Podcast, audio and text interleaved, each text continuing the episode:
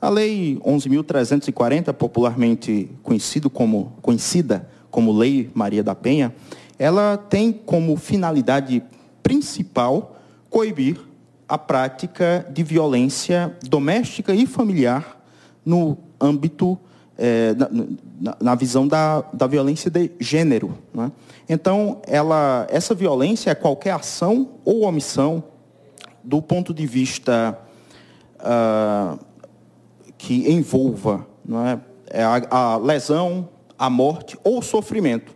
E o sofrimento não só físico, mas também sexual, mas também psicológico e os danos morais e materiais. E não foi sem razão que eu usei a expressão gênero aqui porque a vítima da violência doméstica, ela não precisa ter o aparelho reprodutor feminino. Ou seja, o que significa dizer que os casais homoafetivos também podem se enquadrar. Eles se enquadram na Maria da Penha também? Na Lei Maria da Penha, desde que um deles se identifique como mulher.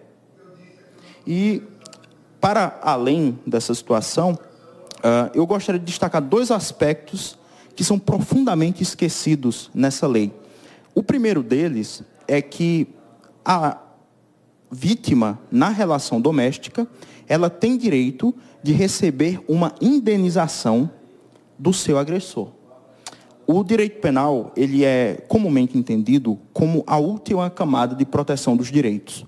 Portanto, ele engloba as camadas menores. O que significa dizer que se algo é ilícito na esfera criminal, também é ilícito nas outras esferas. E pensando nisso, o nosso legislador e o judiciário estabeleceram a possibilidade da vítima, já no próprio processo criminal, ser indenizada sobre todo o sofrimento moral, sobre o sofrimento patrimonial, que ela, sobre a violência sexual que ela tenha sofrido. Então, não há necessidade, por exemplo, de em outras esferas, como em outras esferas, da pessoa demandar uma ação civil para receber esses valores no próprio processo criminal, a vítima pode já requerer essa indenização específica e o juiz pode arbitrar e o agressor tem de pagar. A maioria das mulheres pensam que é só uma questão de, ah, ele vai ser preso. Mas além de, do risco dele ser preso, ainda tem que indenizar. Ainda tem de indenizar. E se ele não tiver condição financeira? Muito bem. Aí cabe à defesa dele realmente apontar isso.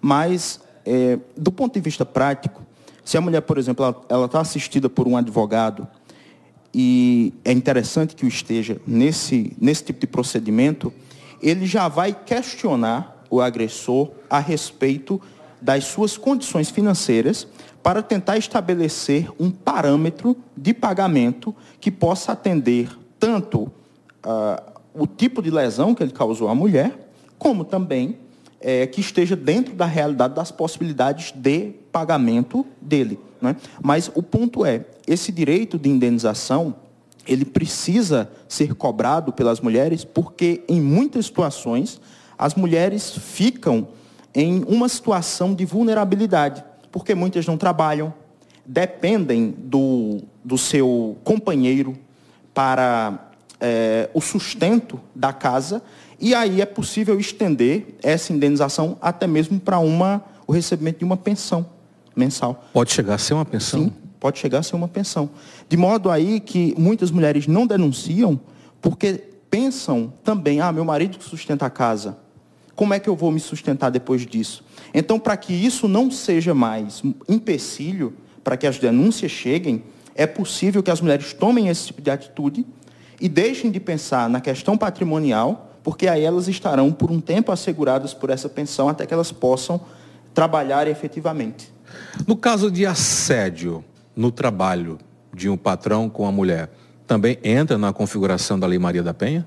Não, é, é uma pergunta muito interessante, porque a, a questão de assédio no trabalho, ela entra como o aspecto civil comumente estabelecido, mas também nos aspectos criminais mas na legislação comum do Código Penal.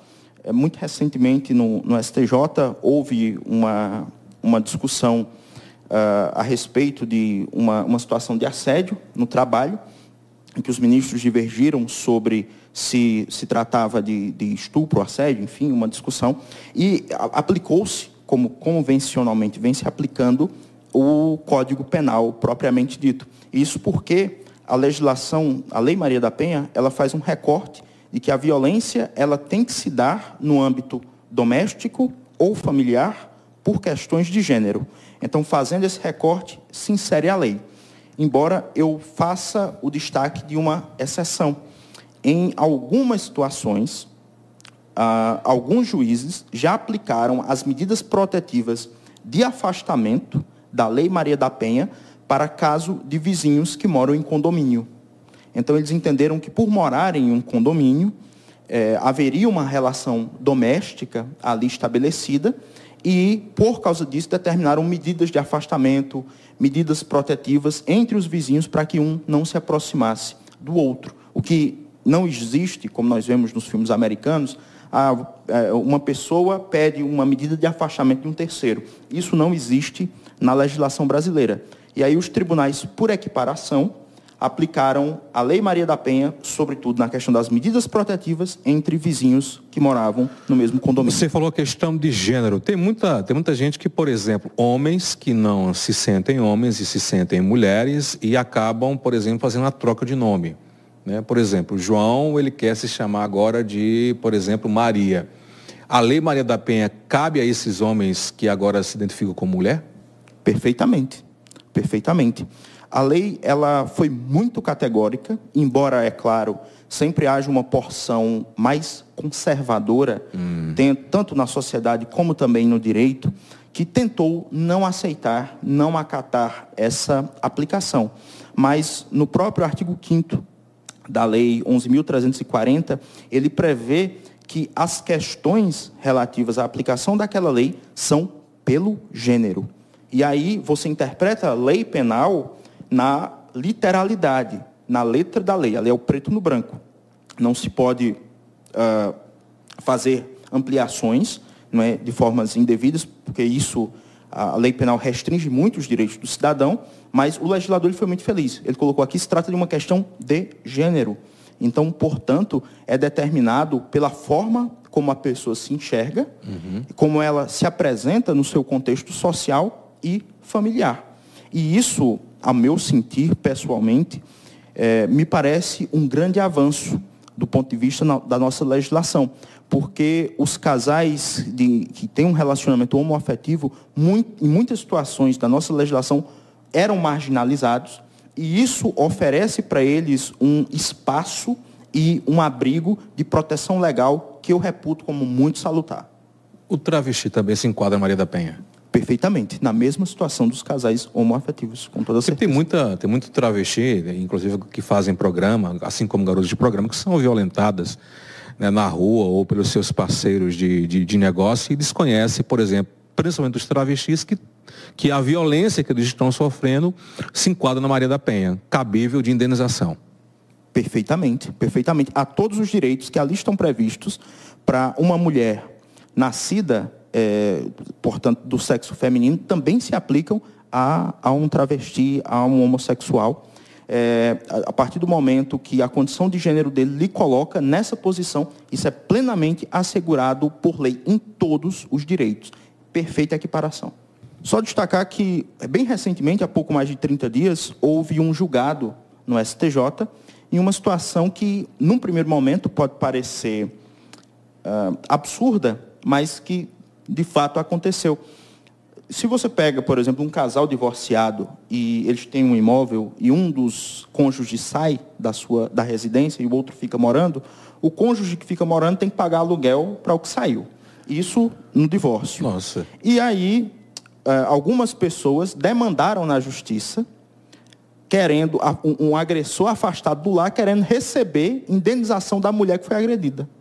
Imagina só. Oxi. E isso precisou chegar na terceira instância da Justiça Brasileira, no STJ em Brasília, para ser resolvido. Felizmente, os ministros entenderam muito bem, a meu sentir, que o agressor afastado do lar não tem direito de receber aluguel da mulher agredida vítima. Então, foi um caso que foi feito justiça, e aí é mais um outro ponto para que as mulheres saibam que, sendo vítimas de violência doméstica, elas podem ficar nas suas casas e o agressor será afastado e não terá direito de receber aluguéis.